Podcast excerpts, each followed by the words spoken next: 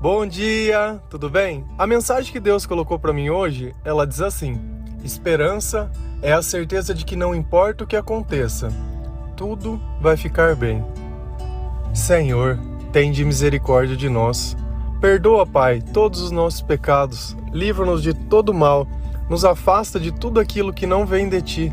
Nós agradecemos, Senhor, por mais esse dia, pelo alimento, pela palavra, pela presença.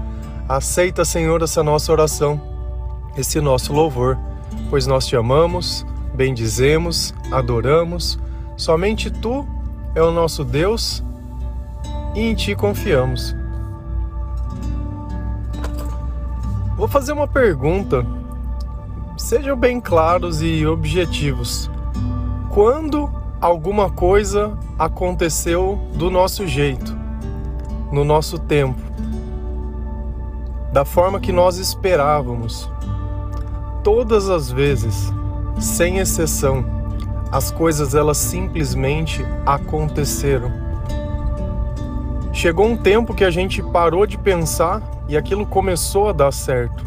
Tem um exemplo que é muito clássico disso, que apesar de não ser sobre a esperança, mostra muito sobre a forma que nós reagimos. Você já perdeu uma chave dentro de casa ou alguma coisa? E aí você vai lá na sua lembrança e fala: Poxa, o último lugar que eu larguei foi nesse. E você volta naquele lugar repetidas vezes e olha a mesma coisa e procura no mesmo lugar e fica fazendo esse ciclo como se a verdade não fosse onde a chave estava, mas aonde você lembrava que ela estava. E aí você se frustra e acaba não encontrando naquele lugar. Daqui um pouco, quando você para de procurar no lugar que você acha, você simplesmente olha e encontra ela num outro que estava muitas vezes na sua cara. E assim são as coisas de Deus. Elas não precisam necessariamente acontecer da forma que nós imaginamos. Então a chave nem sempre ela vai estar naquele lugar. Porém, o mais importante é que existe uma chave. E o segundo ponto é que essa chave vai ser encontrada. Então a esperança é justamente isso, que apesar de eu não saber aonde ela está, eu sei que existe uma chave. E pelo simples fato de saber que ela existe, eu já não fico mais pensando nem criando um plano alternativo, como, poxa, eu não encontrei a chave, vou precisar de um chaveiro, vou precisar arrombar uma porta, vou precisar fazer alguma coisa. Não, eu sei que daqui a um dado momento, aquela chave ela vai estar tá na minha posse. Existe uma outra coisa também que é que faz a gente pensar. Vamos imaginar que nós temos uma porta e essa porta existe uma chave. Então eu te dou essa chave você tranca essa porta. Então essa porta, de alguma forma, ela passa uma sensação de segurança, porque só você pode abri-la. Agora vamos imaginar que essa mesma porta existe uma chave para o lado de fora. E a partir do instante que qualquer pessoa que chegar ter acesso a essa chave, ela vai conseguir destravar essa porta. E a nossa vida, quando nós não temos esperança, ela é justamente desse jeito. Nós vivemos sabendo que algo pode nos proteger, porém nós não damos, dem, fazemos da forma correta. Nós deixamos nosso coração de forma vulnerável, deixamos os nossos ouvidos querer determinar a minha fé a todo e a qualquer instante. Então, indiferente do que for acontecer na nossa vida, nós temos uma única certeza: que tudo vai ficar bem. Você consegue imaginar a sua vida em fases? Olha quantas fases você já passou. E normalmente o que distingue a nossa vida são fases que causaram algum tipo de trauma. De repente você terminou um relacionamento, alguém morreu, perdeu um emprego. Sempre tem fases que são determinadas por alguma notícia ruim. E aí nós temos uma nova fase. Qual fase é essa? É a fase onde nós descobrimos o Senhor. É a fase onde Jesus ele começa a participar da nossa vida. Então todos aqueles acontecimentos que no passado eles iriam criar uma marca, eles acabam sendo ressignificados. E nós olhamos que Deus ele cuida de nós o tempo todo.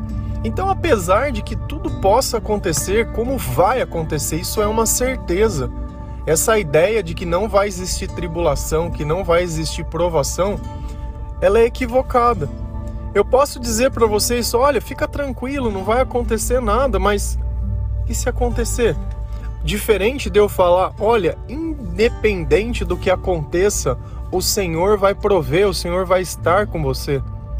Quando eu acredito, quando eu espero nas coisas que elas são certas, a nossa vida ela se torna mais tranquila.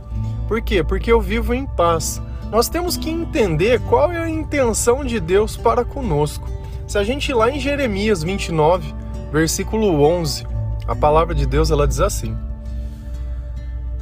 Porque sou eu que conheço os planos que tenho para vocês, diz o Senhor, planos de fazê-los prosperar e não de causar danos, planos de dar a vocês esperança e um futuro. Deus ele deixa muito bem claro que os nossos planos ele conhece. Dentro desses planos vai existir prosperidade. Vamos tentar entender a prosperidade de outra forma? Prosperidade é crescimento. Crescimento não necessariamente ele é financeiro, porque muitas vezes nós vamos ganhar o mesmo, mas nós vamos administrar melhor. O problema não é que nós ganhamos pouco, o problema é quando você gasta muito, porque daí não sobra nada. E na maior parte do tempo, esses gastos eles não estão relacionados à necessidade, mas à compulsividade. Então, como dentro de mim eu vivo uma vida que eu não tenho um relacionamento com Deus correto, e por essa razão eu espero demais das pessoas e me frustro. Então, nesse instante, ao invés de eu ficar vendo a minha vida que parece que ela está estagnada, eu acabo me distraindo, fazendo compras e fazendo outras coisas. Pode ser comer, pode ser qualquer coisa. E isso se torna um hábito e uma rotina. Só que chega um ponto que eu não tenho mais recurso para poder fazer isso. E aí começa a faltar aquilo que é necessário. Mas dentro dos planos de Deus, ele quer não só dar prosperidade, mas ele quer dar um futuro. E o que é futuro? O futuro ele é um tempo desconhecido. Então, se eu sei que no futuro existe um plano de prosperidade e o Senhor ele já está cuidando desse plano, por qual razão no presente eu não vou ter esperança ou confiança nessas palavras que o Senhor me diz? Eu não preciso chegar lá e conquistar a terra prometida no braço. Eu não preciso atravessar o mar nadando. Eu não preciso fazer um plano para ir lá e destruir o faraó com um exército. Tem coisas que Deus vai prover da maneira dele, do jeito dele, no tempo dele. O que nós precisamos aprender a fazer é confiar. Toda oração que nós fazemos aqui, nós falamos, Senhor, nós confiamos em Ti nós te bendizemos, né? Então, a partir do instante que eu tenho confiança em alguém, eu sei que, a, que quando eu chego nessa pessoa, ela vai me ajudar de alguma forma a resolver o problema e isso me deixa em paz. Quer dizer que vai ser em um minuto, em dez, em vinte, em um dia? Eu não sei. Eu sei que enquanto isso não se resolve, outras coisas estão acontecendo que elas podem ser resolvidas. Tem uma passagem que eu gosto e ela fala mais ou menos assim, ó: Ainda que fores um escravo e vieres a te tornar livre, antes trata de aproveitar o teu chamado. Então não importa se você esteja em escravidão, não importa onde você está, não importa que as coisas elas vão mudar para melhor. O importante é que no tempo de hoje a minha vida não seja simplesmente esperar esses acontecimentos, eu tenho que ver o que eu posso fazer hoje, no que eu posso viver no agora. A simplicidade das coisas que nós vivemos muitas vezes no futuro vão causar saudades. Saudades de um tempo. Quem não tem saudade de quando era criança? E ainda que não tivesse uma infância assim muito, com muito recurso, com muitas coisas, deve ter passado muitas dificuldades, mas deixou de produzir saudade. Esse é o ponto em questão. Naquele exato momento você sabia o valor daquele momento, por isso você sente saudade.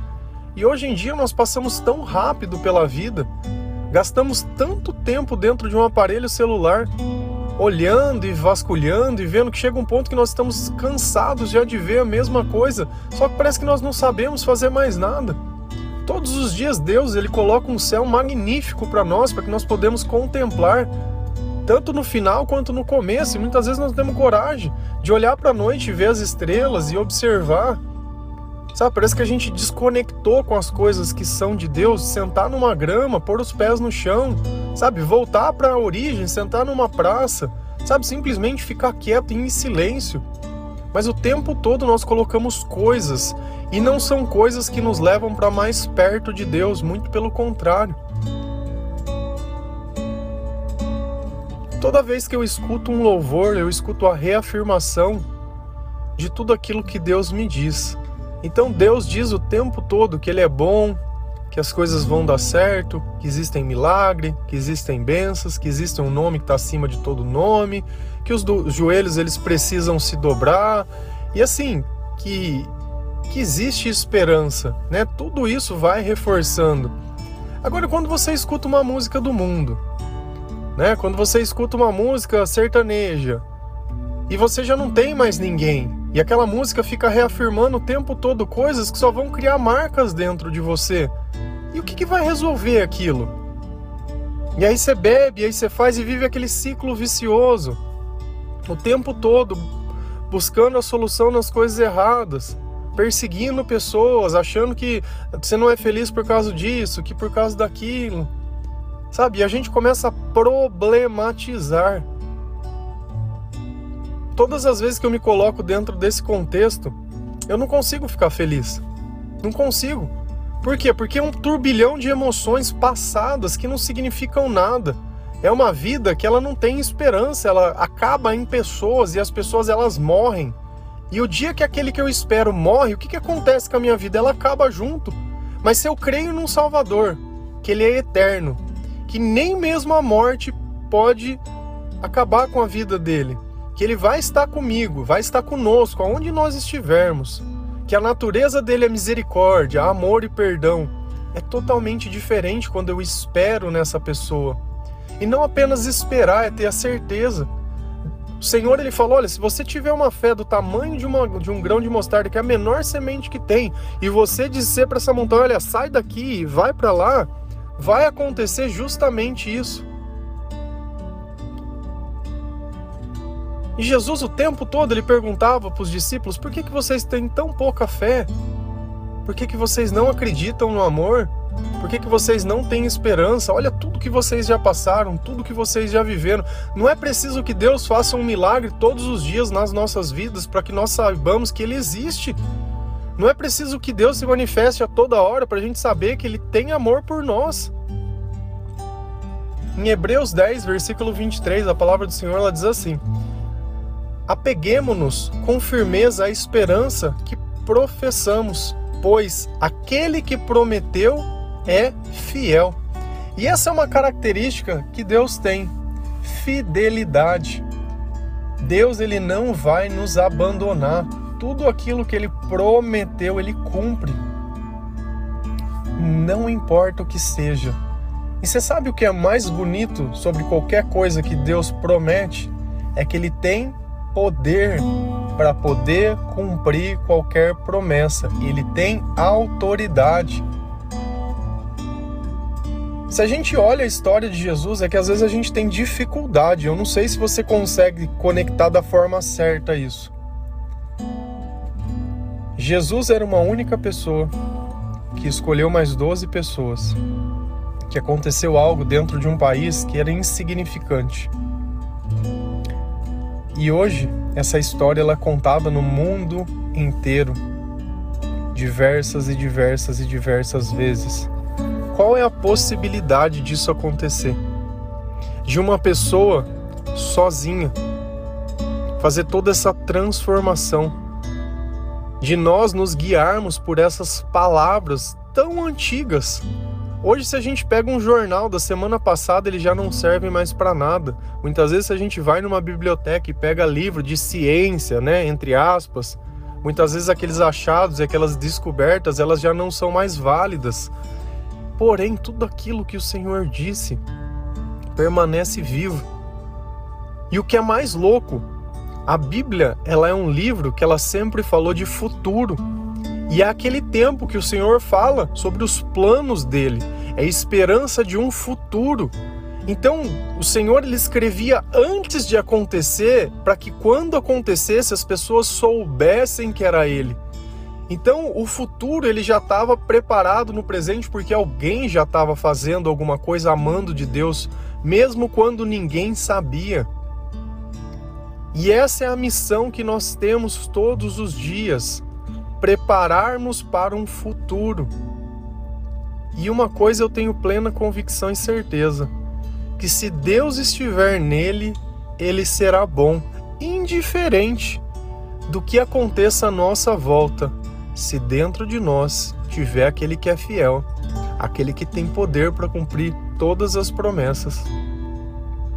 E nós temos que ser firmes porque o mal, ele vai colocar as coisas. O que que mal, o que que o mal? O que que o diabo fez na vida de Jó?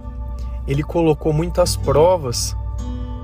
Ele tirou tudo que ele tinha, porque às vezes esse é o equívoco que a gente cai, que nós adoramos Deus pelas coisas que ele nos dá, não por aquilo que ele é.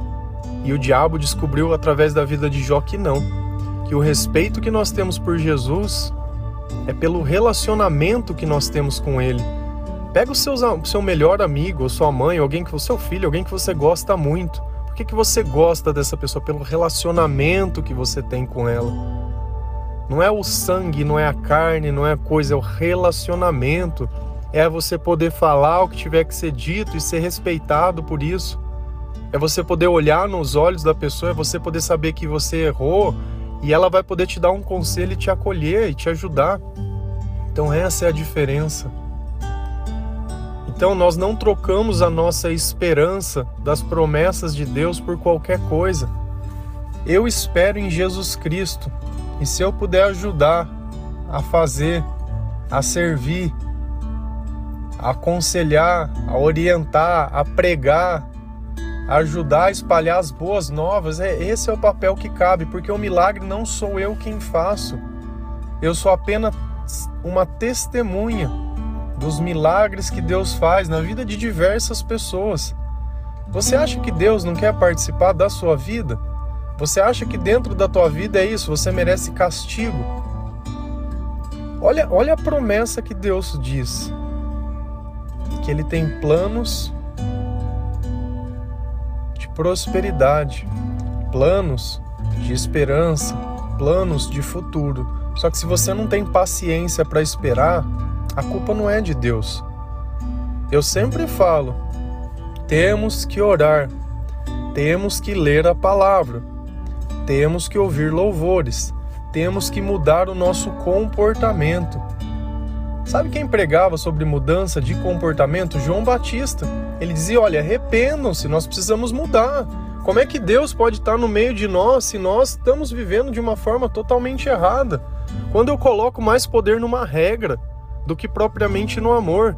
Para eles era mais importante guardar o sábado do que amar, porque Deus estava sempre muito preocupado com o sacrifício, não com a misericórdia. Então, a partir do momento que a gente cumpre apenas a regra e não olha a razão das coisas que nós fazemos, o sentimento, a intenção, fica complicado. Muito complicado. Então, nós vamos continuar acreditando em tudo aquilo que Deus diz, que Ele tem um plano para nós e nós só precisamos saber esperar com firmeza, porque Ele é fiel para cumprir tudo aquilo que Ele prometeu. Deus não está atrasado, Deus não se esqueceu de você. Não adianta ficar questionando. Não é com a mesma oração que você vai convencer a Deus, é demonstrando confiança, e confiança é paciência. No momento que tiver que fazer, que acontecer, vai. E saiba apenas uma coisa: que vai ser bom exatamente assim e que tudo vai ficar bem. Não importa, tudo vai ficar bem. Se você tiver uma vida de oração, se você confiar no Senhor, tudo já vai estar bem. E esse processo que nós vamos esperar, nós vamos fazer outras coisas até que tudo aquilo que Deus prometeu se aconteça. E tá ótimo. Sem dor, sem sofrimento, sem angústia, sem ansiedade, sem tristeza, sem desespero, sem temer nenhum tipo de notícia, sem querer adivinhar as coisas, sem nada, sabe? Em paz e tranquilo. Amém? Que Deus possa te dar sabedoria, que Deus possa te dar entendimento, que você tenha esperança nas promessas de Deus, pois aquele que prometeu, ele é fiel. Que ainda que as coisas hoje possam não estar da forma que você gostaria, louve ao Senhor e agradeça, porque ainda não acabou. Esse é o ponto em questão. Saiba que Deus ele começa a trabalhar soluções mesmo antes dos problemas acontecerem. Deus chama as pessoas, Deus já tem um chamado para cada um em cada qual em seu lugar. Essa batalha, de novo, nós vivemos, ela é espiritual. Então nós precisamos de armas espirituais para que tudo possa ser feito. E nós estamos aqui, firme, forte, com fé, vivendo em paz e amor e esperança, pois nós confiamos no Senhor. Amém? Deus abençoe cada um de vocês. Feliz a nação cujo Deus é o Senhor. Um bom dia.